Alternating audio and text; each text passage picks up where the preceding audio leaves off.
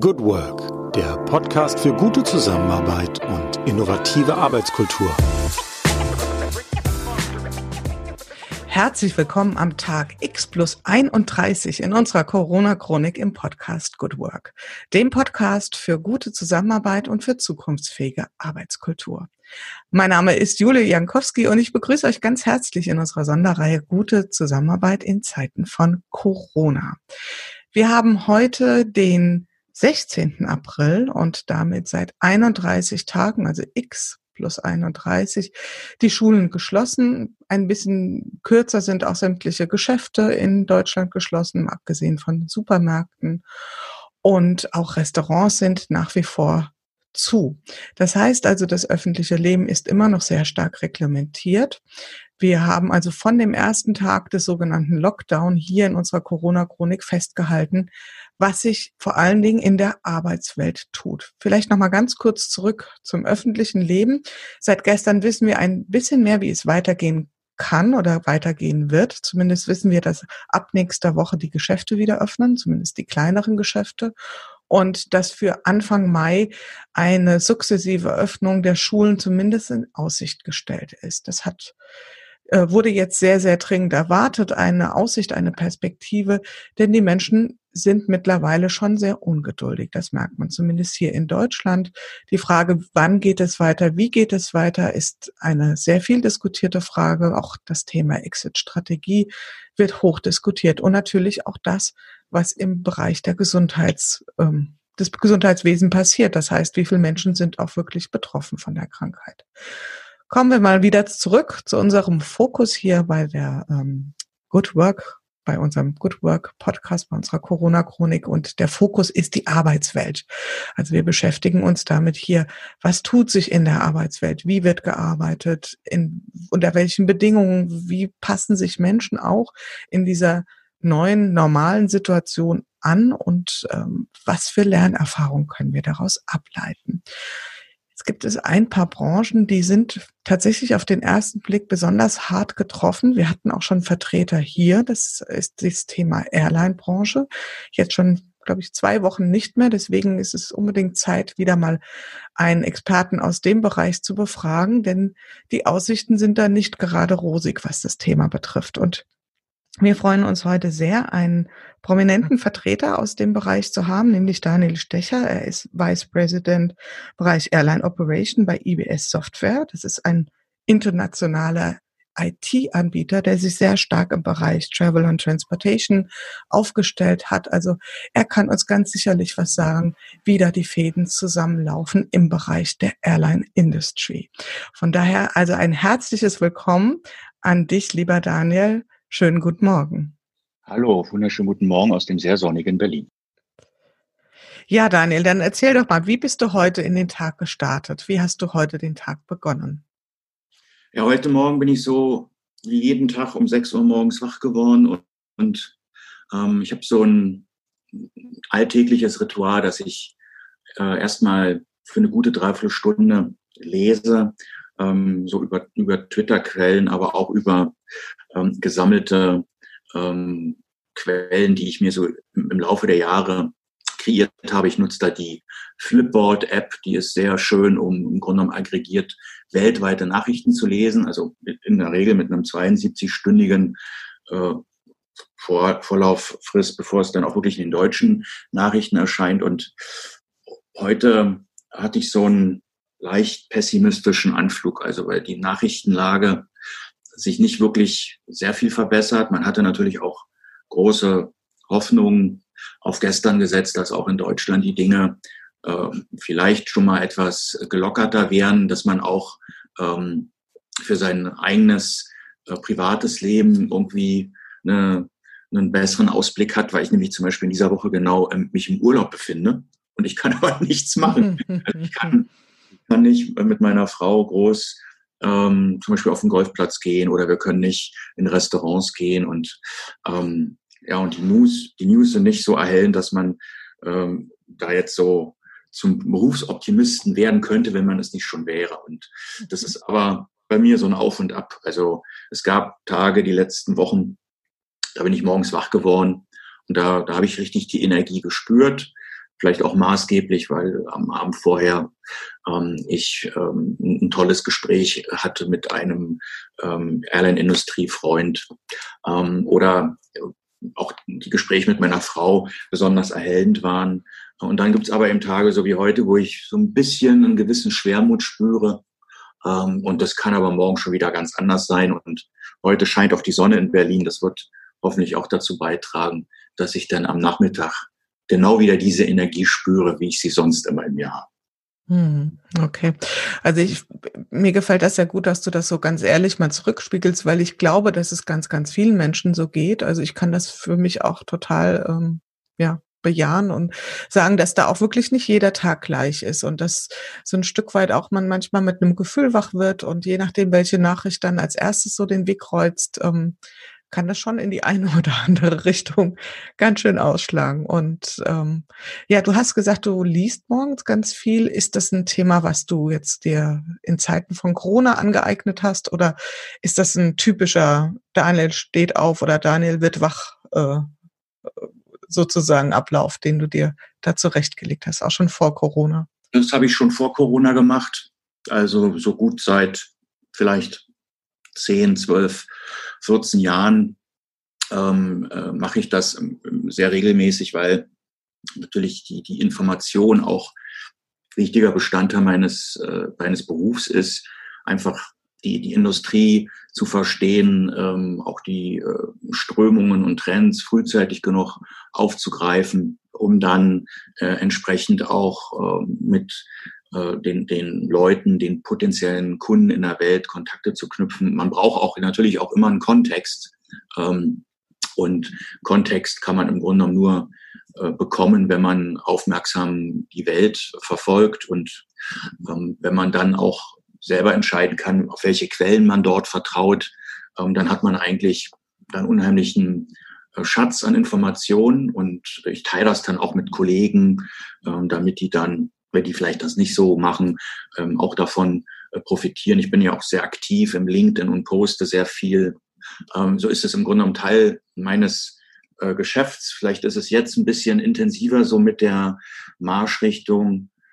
Na, was lese ich denn heute Gutes, dass ich ähm, frohen Mutes äh, in die Zukunft schauen kann, wogegen ich vielleicht in der Vergangenheit eher gelesen habe, ähm, na, wo gibt es denn vielleicht Chancen, für, für mein Geschäft ähm, Erfolg zu generieren. Also es hat jetzt eine, auch eine etwas stärkere persönliche Komponente, weil man natürlich, wenn man in der Branche äh, tätig ist, ähm, die jetzt sehr massiv davon betroffen ist, die Airline-Branche, natürlich auch sich Gedanken um seine eigene berufliche Zukunft macht.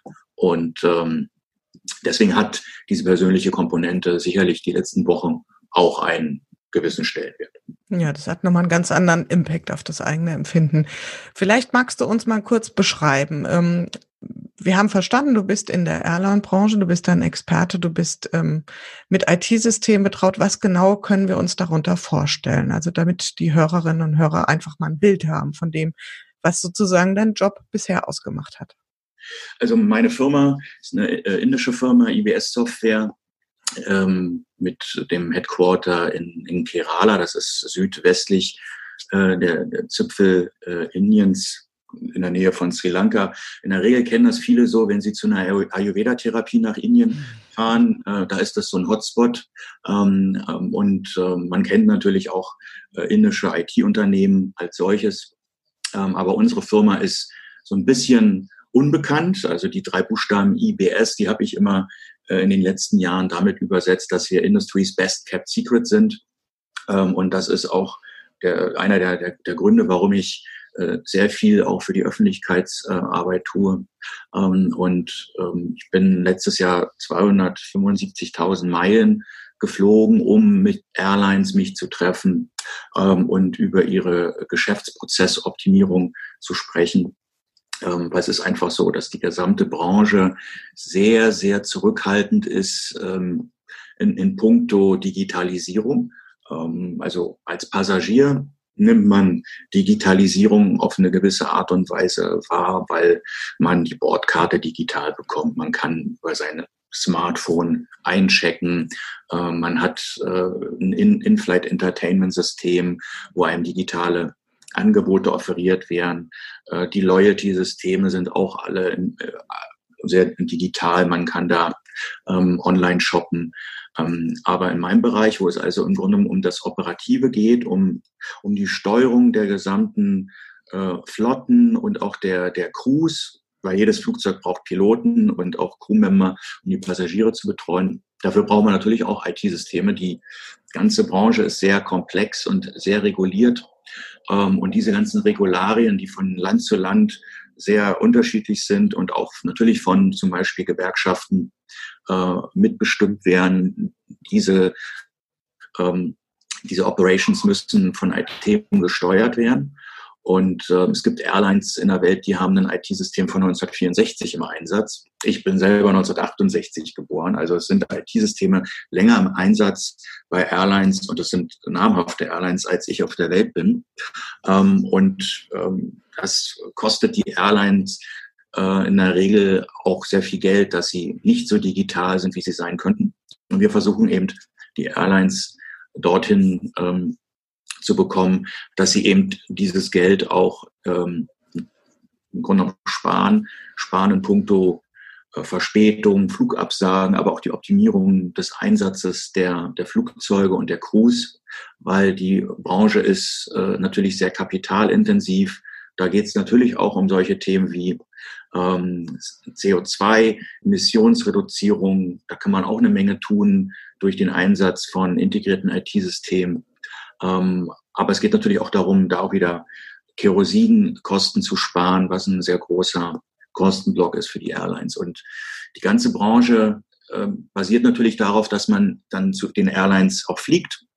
Ähm, man sich anschaut, wie die Airline aktuell operiert, die ganzen Limitierungen und Herausforderungen in der täglichen Arbeit, sehr viel Papier immer noch äh, in diesen Verkehrszentralen, alles sehr reaktiv.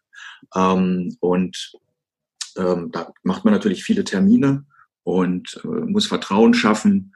Und weil so eine Investition geht äh, natürlich in die Millionen und eine Airline schaut sich nicht genau an, mit wem sie sich da für die nächsten Jahre gemeinsam ähm, aufstellt, um solch eine Business-Transformation zu vollziehen. Mhm. Also ich, bei mir war jetzt gerade die Stirn mal so ein bisschen in Falten gelegt, also beim Stichwort, dass die Airlines da noch sehr weit hinterher sind, was die Steuerung des operativen Geschäfts betrifft mit Digitalisierung. Ich glaube, das ging dem einen oder anderen jetzt auch so beim Zuhören, dass es wirklich noch so viel Weg zu gehen ist und ähm, das muss ja jetzt, na gut, jetzt im Moment haben wir einfach das Thema, dass weniger Operations auch stattfindet. Aber wie geht die aktuell damit um? Also wie sieht jetzt sozusagen das, das in Anführungszeichen Anführungszeichen neue Normal gegenwärtig aus? Ja, also zurzeit gibt es natürlich keine Dienstreise mehr. Meine letzte Dienstreise war äh, im März. Äh, da war ich in Kanada und ähm, es war ein paar Tage auch bevor der Travel Ban ähm, vom amerikanischen Präsidenten mitgeteilt wurde. Und ähm, ich war dann nochmal ähm, auch in Serbien. Und dann war aber relativ schnell ähm, nicht mehr möglich zu, zu reisen. Äh, auf der einen Seite, weil auch viele Länder äh, gerade für Deutsche, normalerweise ist der deutsche Passport einer, der einen überall sehr leicht hinbringt, wogegen andere ähm, Kollegen mit anderen Pässen sich erst immer ein Visum äh, besorgen müssen, kann ich im Grunde von einem Tag zum anderen in die Welt fliegen und das fällt jetzt komplett weg. Und ähm, natürlich hatte man auch von der von den Airlines, mit denen man schon in intensiven Gesprächen war, dann die, die News verfolgt, dass ähm, ein Großteil der Flotte äh, gegroundet war und äh, man nicht mehr buchen konnte und äh, dass zum Teil auch Piloten oder Flugbegleiter entweder auf äh, unbezahlten Urlaub geschickt wurden oder einige Airlines haben die komplett äh, entlassen. Und das ist natürlich dann auch so eine, so eine Stimmungslage, wo man jetzt an alles andere denken äh, muss, aber nicht mehr ans Verkaufen. Also ich hätte da ein ganz schlechtes äh, Gefühl, wenn ich jetzt zu einer Airline gehen würde und denen versuchen würde, was zu verkaufen. Also ähm, da bin ich einfach selber auch ein sehr äh, emotionaler Mensch und äh, würde mich da äh, nicht wohlfühlen. Und ähm, deswegen fallen alle persönlichen Meetings weg. Und äh, es ist alles jetzt sehr stark auf Videokonferencing ähm, fokussiert, was aber interessanterweise auch sehr schön ist. Also ich habe die letzten äh, Tage und Wochen mich mit Menschen virtuell getroffen oder sie wiedergesehen, wo ich vielleicht die Wochen, Monate, Jahre vorher vielleicht maximal so eine Textmessage geschickt habe. Also ich bin da auch einer, der ich freue mich sehr, wenn mich einer zum Geburtstag anruft, ähm, weil wir schicken ja nur noch Messages, wir haben alle eine Telefonflat, aber keiner redet mehr miteinander. Und das ist jetzt eigentlich das Schöne an dieser Situation, dass man jetzt wieder miteinander redet und sich dabei sieht. Ich finde es auch, ähm, das hat sich sehr bewährt. Ähm, also es geht jetzt wirklich nur noch Videokonferenz, Videokonferenz, Videokonferenz. Und ähm, das macht auch Spaß und äh, eröffnet dann wiederum auch Möglichkeiten, wenn man gewisse Fähigkeiten hat, mit dieser Technologie auch umzugehen. Ja, das setzt eine gewisse digitale Kompetenz ja auch voraus. Also das höre ich jetzt auch hier in den Interviews immer wieder und ich selbst erlebe es ja auch, dass wir uns da ähm, tatsächlich auch neu einstellen müssen, sofern wir das nicht vorher schon sehr intensiv praktiziert haben und vor allen Dingen auch lernen müssen, wie wir mit diesen Medien auch entsprechend umgehen, also wie wir dort kommunizieren, auch Stichwort äh, eine gewisse Etikette und was sind Verhaltenskodexe, wie geht man in einer Videokonferenz miteinander um und ähm, wie kann man sich dort besser fokussieren. Wenn ich das so höre, was du beschreibst, dein altes Normal, dann warst du ja tatsächlich oder sagen wir mal, das wird ja auch wiederkommen, aber zumindestens mal zu den Zeiten vor Corona, ähm, ja sehr, sehr, sehr stark bestimmt durch das Thema Netzwerk im doppelten Sinn. Also das scheint ja ein zentraler Punkt in deinem beruflichen Tun gewesen zu sein. Und ähm, das, das ist ja jetzt zumindestens in physischer Art und Weise total ausgebremst. Du sagst, du hast schon vorher sehr viel sich mit sozialen Netzwerken auch beschäftigt. Ähm, kommen wir mal zu dem neuen Normal. Wir haben im Vorgespräch schon mal ein bisschen drüber gesprochen. Du warst ja auch durchaus sehr kreativ und findig mit dieser jetzt misslichen Situation für dich ganz persönlich umzugehen. Du hast dir da ja was einfallen lassen. Vielleicht magst du da mal drüber, zu, drüber berichten. Ja, ich bin ähm, immer ein Freund von was äh, mal Neues auszuprobieren und zu experimentieren. Und ähm, was als Idee entstand, das mit Kollegen zu machen, äh, ist jetzt ähm, zu einer ähm, weltweiten äh, Virtual Happy Hour äh, weiterentwickelt worden. Ähm, also ganz am Anfang haben ein paar Kollegen, insbesondere die, die deutschen Kollegen in unserem äh, Unternehmen, sich am Abend zu einer Happy Hour, sogar mit Ehefrauen äh, getroffen. Und ähm, das war lustig und ähm, das war noch so ganz am Anfang äh, der Krise. Und ähm, wir haben dann jeder einen Drink gehabt oder vielleicht zwei und dann war das recht lustig. Und dann hat, ähm, da haben wir uns überlegt, wollen wir nicht einfach mal auch Gäste einladen, Gäste außerhalb der äh, IBS-Software. Ähm, und ähm, dann hatten wir recht schnell ein, zwei, drei zehn äh, Menschen, die dann bei unseren äh, Virtual Happy Hour äh, jeden Tag mit dabei waren. Und ähm, das hat sich jetzt so weit entwickelt, dass wir jetzt schon 110 Teilnehmer haben aus ähm, allen Herren Ländern, also im Grunde genommen äh, von fast jedem Kontinent.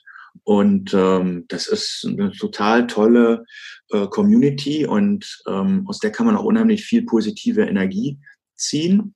Und ähm, wir bekommen unheimlichen Zuspruch, weil äh, nach dem Motto, äh, geteiltes Leid ist halbes Leid, sind wir ja alle irgendwie in, innerhalb dieser Airline-Community von demselben Thema betroffen und jeder hat ähnliche Sorgen und ähm, wir freuen uns über jeden, der dann auch über seine persönlichen ähm, Erlebnisse berichtet und wir hatten auch jetzt auch schon einige in dem Call, äh, die oder in dieser Virtual Happy Hour, die dann sogar einen Coronavirus-Infizierten in der Familie hatten, äh, Gott sei Dank wieder genesen sind und äh, wir bekommen auch sehr ähm, gut erzählt, ähm, außerhalb der typischen Nachrichtenkanäle, wie die lokale Situation ist. Äh, und wenn man dann jemanden hat aus einem Land, äh, wo man so einen kompletten Lockdown hat, ähm, dann, dann kann man natürlich wiederum auch äh, als, als Deutscher, wo man eigentlich hier so einen Friendly Lockdown hat, auch immer so sein eigenes ähm, dein eigenes ähm, äh, Koordinatensystem noch mal ein bisschen ajustieren und plötzlich merkt man, dass wir es doch eigentlich ganz gut getroffen haben. Also diese, diese Virtual Happy Hour macht wirklich sehr großen Spaß. Und das hat sich mittlerweile so entwickelt, dass wir an manchen Tagen sogar vier Virtual Happy Hour hatten, nämlich eine für Singapur, Hongkong, China, was dann so zur Mittagszeit war. Da habe ich dann aber auch äh, nur Wasser getrunken und dann hatten wir drei Happy Hour um 17, 18 und 19 Uhr, wo dann aber eben auch schon ähm, Amerikaner, Südamerikaner äh, dazu kamen, die dann wiederum zu ihrer relativen frühen Mittagszeit dann ähm, auch vielleicht noch nicht so einen richtigen Drink nehmen konnten. Und ähm, ja, also ich fühle mich da immer sehr inspiriert und ich freue mich auch auf diese Happy Hour, weil ähm, das sind immer so Highlights des, des Tages. Also wenn der, wenn der Tag vielleicht ein bisschen ja, dröge war, weil das Wetter war vielleicht auch doof und man hat jetzt schon alles gelesen und man hat schon alles gegessen. Ähm, das ist so ein bisschen wie dieser Murmeltiertag. Dann hat man durch diese Happy Hour immer so ein so ein Farbkleckser, der einem so auch ähm, eine sehr positive Note auf der auf der Seele lässt. Das finde ich eine super Idee und vor allen Dingen streng nach dem Motto, immer ist irgendwo gerade 19 Uhr. Also das heißt, irgendwo gibt es immer einen Grund, einen Cocktail rauszuholen. Und ähm, ja, wie, wie muss ich mir das denn jetzt vorstellen? Bist du bei wirklich allen Virtual Happy Hours der Host? Weil dann würde ich dich tatsächlich jetzt gerne mal fragen, wann gehst du denn da noch ins Bett? Also das ist ja einmal rund um den Globus, wird, wird schon schwierig. Naja, dadurch, dass wir das jetzt äh, zu europäischen ähm, Happy Hour Zeiten machen, 17, 18, 19 Uhr, ist das dann vielleicht eher eine Herausforderung für ähm, Teilnehmer, die aus ähm, zum Beispiel jetzt Asien dazu kämen, dann ist es für die schon späte Nacht. Oder wenn die aus der äh, amerikanischen Ecke kommen, dann ist es noch für die früh. Ähm, aber wir versuchen das schon so ein bisschen einzurichten, dass dann je weiter einer eastbound ist, dann wird er zu 19 Uhr eingeladen. Ähm, und äh, nee, schon andersrum. Wir versuchen das also im Grunde genommen schon so ein bisschen zu berücksichtigen.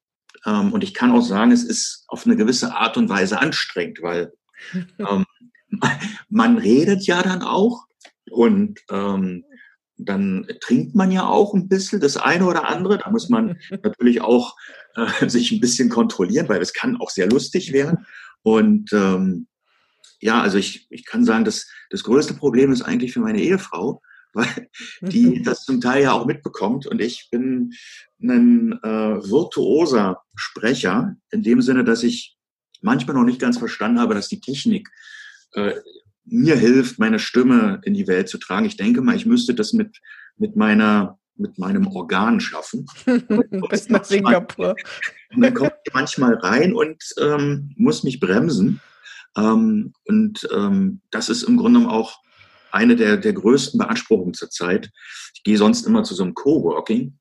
Das habe ich jetzt äh, wochenlang schon nicht mehr gemacht, weil mir das so ein bisschen ähm, ja, unsicher ist ähm, und auch, ob man da den Abstand halten kann und so weiter und so fort. Und ich auch gar nicht weiß, ob das offen ist.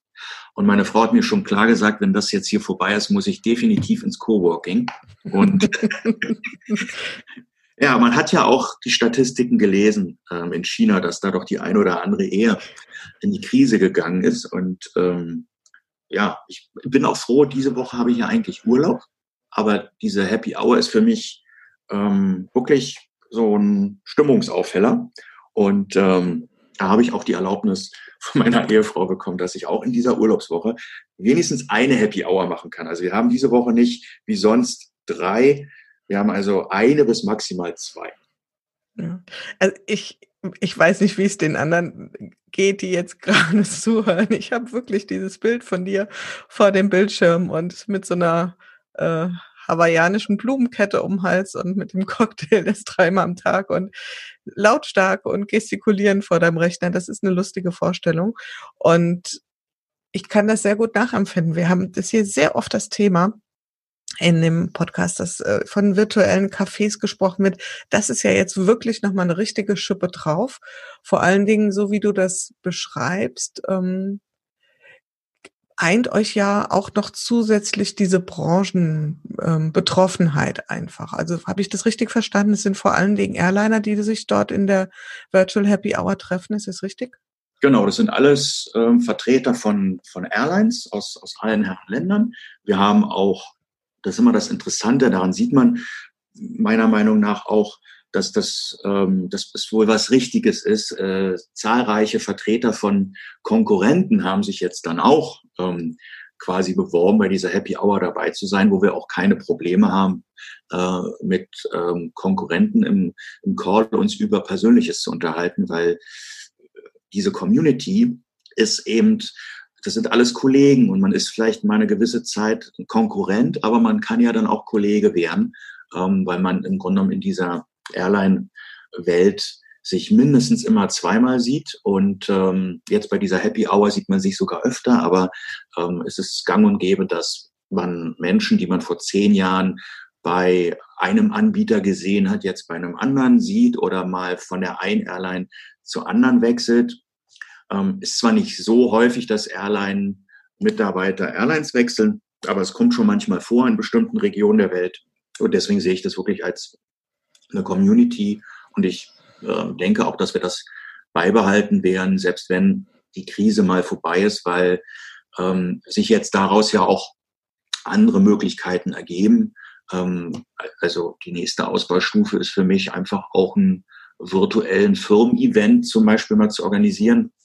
Ich habe ja bei IBS Software den Ops äh, 2020 Event äh, ins Leben gerufen, was natürlich ein persönlicher Event ist und äh, wenn es nicht möglich ist, sich jetzt ähm, in diesem Jahr leibhaftig zu treffen, dann würde ich einfach ähm, für meinen Bereich mal äh, diskutieren, ob man nicht auch so einen Virtual Ops 2020 mhm. dann ähm, ins Leben ruft, wo man dann thematisch genau die Leute dann auch ähm, zusammenbringt. Und bei jedem Event gibt es ja so ein Networking Break und einen äh, Dinner und dann würde es wahrscheinlich wieder zurück zur Virtual Happy Hour werden. Und ähm, also da kann man im Grunde genommen sehr kreativ mit umgehen.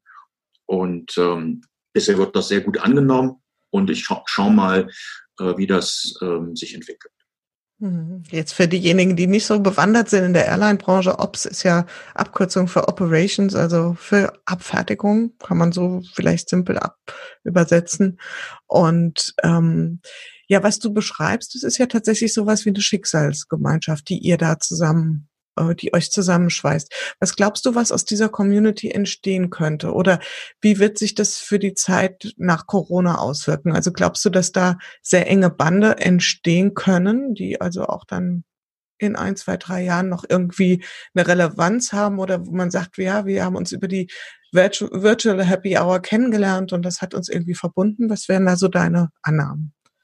Das äh, wird sicherlich so sein. Also das ist ja im Grunde genommen wie in jedem äh, Networking oder Social Networking äh, der Fall. Also ähm, nur einfach Kontakte zu haben, äh, macht keinen Sinn. Ich, ich habe auch mal meine LinkedIn-Kontakte, da habe ich mal äh, anderthalb tausend Kontakte einfach mal äh, eliminiert, weil die Kontakte an sich nicht mit Inhalt gefüllt wurden oder da sich keine ähm, Begegnung äh, anbahnte. Und das wird hier dann wahrscheinlich genauso sein. Also genauso wie wir jetzt Leute einladen, die wir auch aus der Vergangenheit kennen, weil wir, ähm, weil wir glauben, dass die für solch eine Virtual Happy Hour offen sind, äh, wird es auch immer noch welche geben, die aufgrund ihres Naturells oder weil sie da keinen Mehrwert für sich sehen, äh, zu dieser Virtual Happy Hour nicht dazukommen. Ähm, aber die, die dabei sind und ähm, auch ihren persönlichen Benefit haben, in puncto selber einen Kontakt hergestellt zu haben, vielleicht was gelernt zu haben. Ähm, wir haben zum Beispiel jetzt was gelernt von jemandem von der Finnair, der hat gesagt, egal was in der Krise passiert, eins ist sicher, Alitalia wird immer überleben. Und wenn man also solche Sachen fürs Leben lernt, ich habe auch was anderes Schönes gelernt, semi-automated but uh, really expensive, was genau die Abkürzung für einen meiner Konkurrenten ist. Das sind ja Sachen, das ist ja ein Lernen fürs Leben.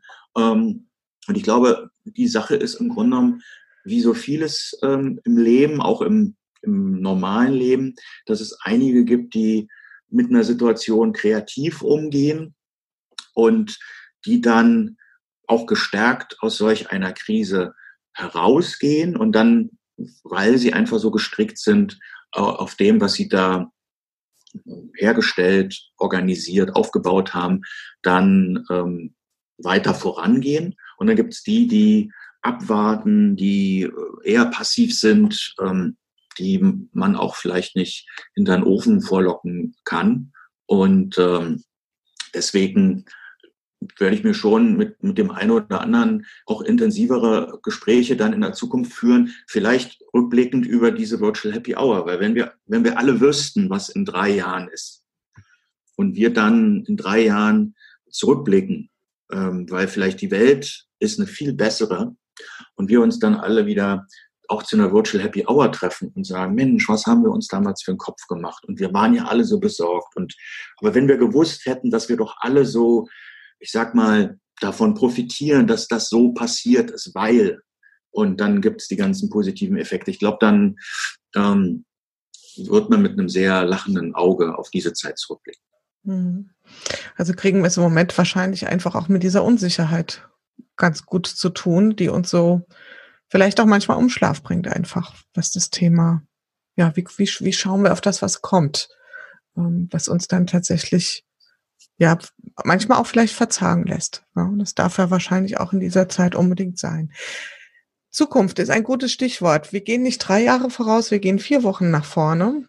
Also eine Zeit, die normalerweise wir noch nicht unter dem, unter der Überschrift Zukunft abspeichern würden, sondern, naja, halt vier Wochen. Dieser Tage sind vier Wochen eine ganze Menge. Was ist dein persönlicher Guess? Was wird in vier Wochen, wie wird dein Arbeitsumfeld konkret aussehen in vier Wochen? Was würdest du schätzen?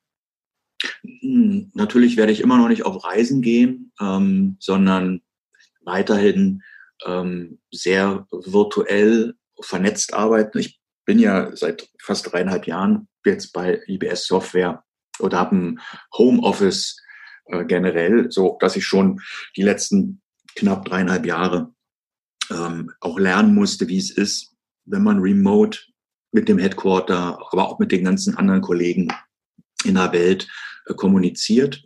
Und das wird jetzt natürlich dann der neue Standard werden, dass man ähm, noch vernetzter in dem Sinne äh, arbeitet, auch, auch viel verstärkter darauf achten muss, dass man ähm, entsprechend ähm, präsentiert, ähm, entsprechend sich vorbereitet.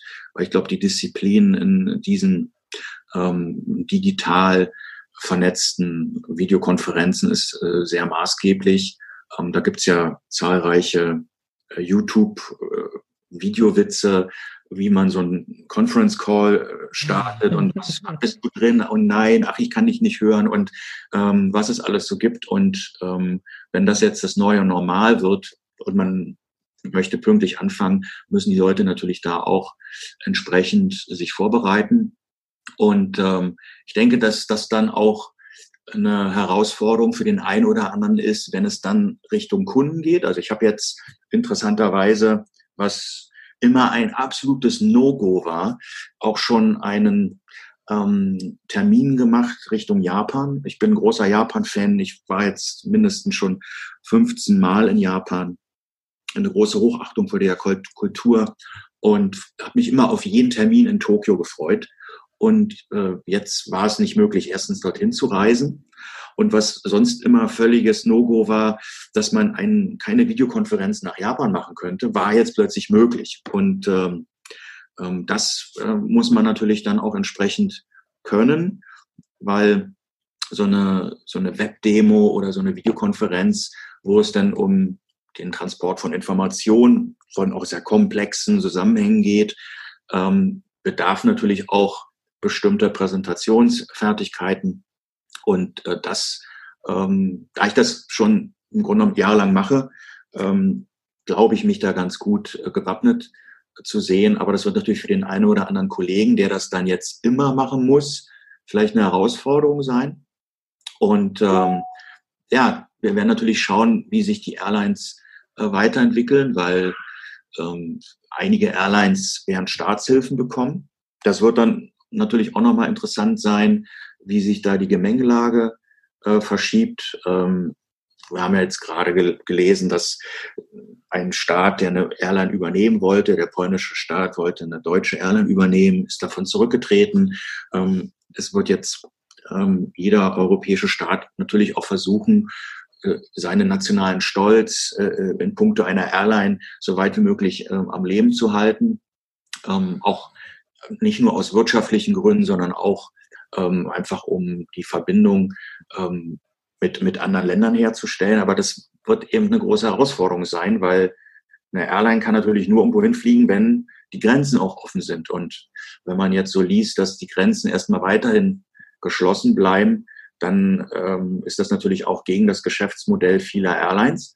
Und ähm, jeder Staat muss sich immer überlegen, wie lange kann man eine Staatshilfe gewähren, ähm, weil es gibt ja auch andere Branchen, die auch eine Staatshilfe haben wollen. Und ähm, deswegen werden wir natürlich genau schau schauen müssen, ähm, wo können wir denn auch als Unternehmen den Airlines helfen, um Kosten zu sparen, das Geld besser einzusetzen, ähm, um dann auch, wenn es losgeht, entsprechend ähm, das Geschäft äh, optimal wieder in Schwung zu bringen. Das wird nämlich eine große Herausforderung sein für die Airlines, die ganzen Piloten, die zum Beispiel jetzt alle nicht fliegen, die verlieren alle ihre sogenannte Recency. Das ist ganz wichtig für einen Pilot, dass der, wenn er im Flugzeug hunderte von Passagiere von A nach B fliegt, dass der quasi ähm, ja die Befähigung hat aufgrund einer, eines regelmäßigen Fliegens. Und wenn der jetzt ein, zwei Monate, drei Monate nicht mehr geflogen ist, dann hat der das zwar nicht jetzt grundsätzlich verlernt, aber man äh, sieht da natürlich so ein Sicherheitsrisiko und das ist ein unheimlicher Organisationsaufwand jetzt für die Airlines, dann ihre ganzen Piloten, wenn es dann wieder losgeht, fit zu machen. Da muss man natürlich auch gucken, in welche Länder kann man fliegen. Da muss man dann auch entsprechende ähm, Planungstools einsetzen und ähm, die, die Leute, die die Systeme alle am Laufen halten, die sind vielleicht auf Kurzarbeit oder sind ganz entlassen worden. Und dann stellt sich auch für die Airline natürlich die Frage, werden wir so weiter operieren, wie wir in der Vergangenheit operiert haben, oder werden wir das anders machen, weil das ja auch einen Kostenaspekt hat. Und ähm, wie ich ja vorher sagte, viele Airlines, gerade in meinem ähm, Operations, Control und Crew-Management-Bereich, sehr alte IT-Systeme im Einsatz hat, ist da natürlich auch wiederum eine Kosteneinsparung ähm, möglich. Und ich denke mir, wenn ein Staat das Steuergeld der, der Bürger verwendet, dann könnte es auch gerechtfertigt sein, zu überlegen, ob man dann das ähm, gut auch einsetzt und ähm, nicht vielleicht ähm, in, in Investitionen steckt, wo das dann relativ schnell äh, aufgebraucht ist. Mhm. Ich hatte die Frage dann, ob diese dringend anstehende Digitalisierung, die du angesprochen hast in dem Steuersystem, ob die dann ähm, jetzt vielleicht noch schneller kommt oder tatsächlich erstmal noch länger auf Pause gesetzt wird. Was wäre da so deine Einschätzung? Ja, da habe ich äh, interessante Gespräche geführt, die, die letzten Wochen. Und da gibt es natürlich jetzt genau diese zwei Meinungen. Es gibt die eine Meinung, dass das jetzt äh, kein guter Moment wäre, äh, zu investieren, was wieder so eine ähm, so eine typische Argumentationskette von ich suche einen Grund, um etwas nicht zu machen. ähm, oder aber es ist jetzt genau der richtige Zeitpunkt, was zu verändern, ähm, was wiederum äh, Beweis ist für, wenn ich was will, finde ich auch Wege dazu. Und ähm, man sieht das ja auch bei der einen oder anderen Airline, dass man die Krise auch ausnutzt, um Dinge auf den Weg zu bringen, die man früher nicht auf den Weg bringen konnte, weil äh, Pilotengewerkschaften am längeren Hebel saßen, weil ähm, es einfach nicht opportun war, einschneidende Maßnahmen anzukündigen, weil dann der Betriebsfrieden in Mitleidenschaft gezogen wird. Und da habe ich schon von dem einen oder anderen gehört, dass es jetzt eigentlich ein sehr guter Zeitpunkt ist, um die notwendigen Dinge auf den Weg zu bringen, äh, um dann einfach Dinge effizienter zu gestalten. Und ähm, also ich, ich erinnere mich noch, wie unser Wirtschaftsminister vor die Kameras trat und gesagt hat, ähm, die Zeit der langen Debatten ist zu Ende.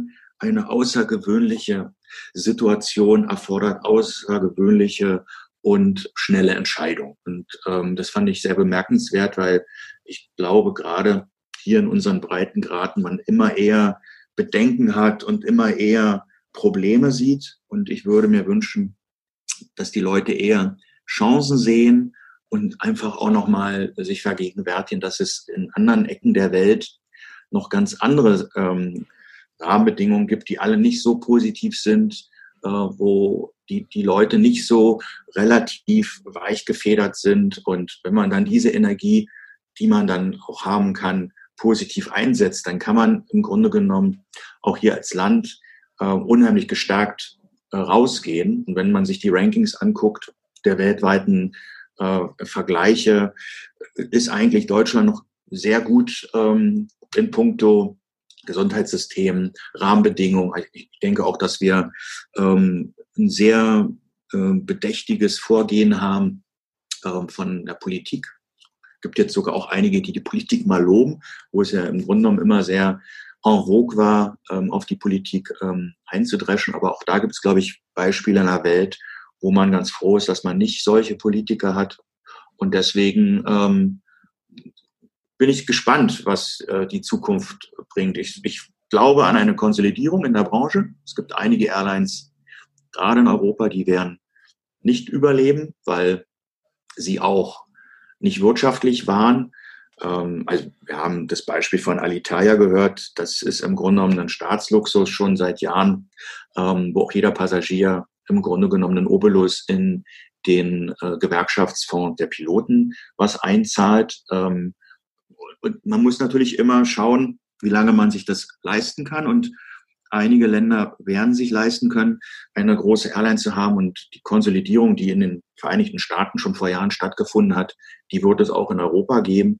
Gerade die kleineren Airlines werden auf der Strecke bleiben. Es gab ja auch schon im letzten Jahr und äh, Anfang diesen Jahres schon die ersten Berichte von Airlines, die ähm, aufgeben mussten und aufgrund der Situation keine Einnahmen zu haben und immer noch laufende Kosten, ist das natürlich alles immer eine Frage von der Zeit, bis man ähm, das da nicht mehr finanzieren kann. Das ist leider äh, eine traurige Wahrheit, ähm, aber ähm, ich denke, es wird immer Airlines geben und wir haben äh, auch zur aktuellen Situation ähm, Airlines, die von der Krise profitieren. Das sind die Fracht-Airlines, die alle ähm, sehr viel zu tun haben. Ähm, die ganzen Medikamente, die Masken, ähm, die ganzen äh, Hilfsmaterialien äh, aus entfernten Ländern auch nach Deutschland zu bringen. Ähm, und das sind dann so die Lichtblicke, dass in unserer Industrie auch noch Dinge zurzeit äh, sehr gut funktionieren. Und da bin ich auch froh drüber. Hm.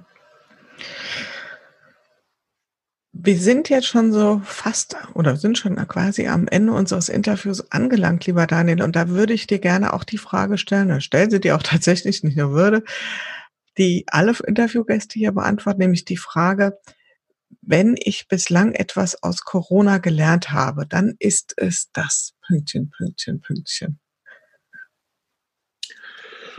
Ja, dass man im Grunde genommen nie mit dem, was man hat, ähm, glauben sollte, dass man das für immer hat. Ähm, also dieses geflügelte Wort, das einzig Beständige im Leben ist der Wandel. Ich glaube, der ist ähm, in dieser Krise sehr deutlich geworden, weil die Dinge sich komplett wandeln und auch sehr schnell wandeln. Ähm, aber ich habe auch gelernt, dass es wieder einen externen Faktor bedarf, um Dinge zu verändern. Ähm, sehr oft ähm, hätte man ja schon die Dinge, Digitalisierung in den Schulen, aber auch ähm, in bestimmten Industrien auf den Weg bringen können. Und es bedarf oder bedurfte leider einer Krise, um jetzt Dinge äh, möglich zu machen. Und äh, das ist eigentlich schade, weil wir haben ja schon so oft Krisen gehabt. Und man hätte schon aus anderen Krisen früher lernen können.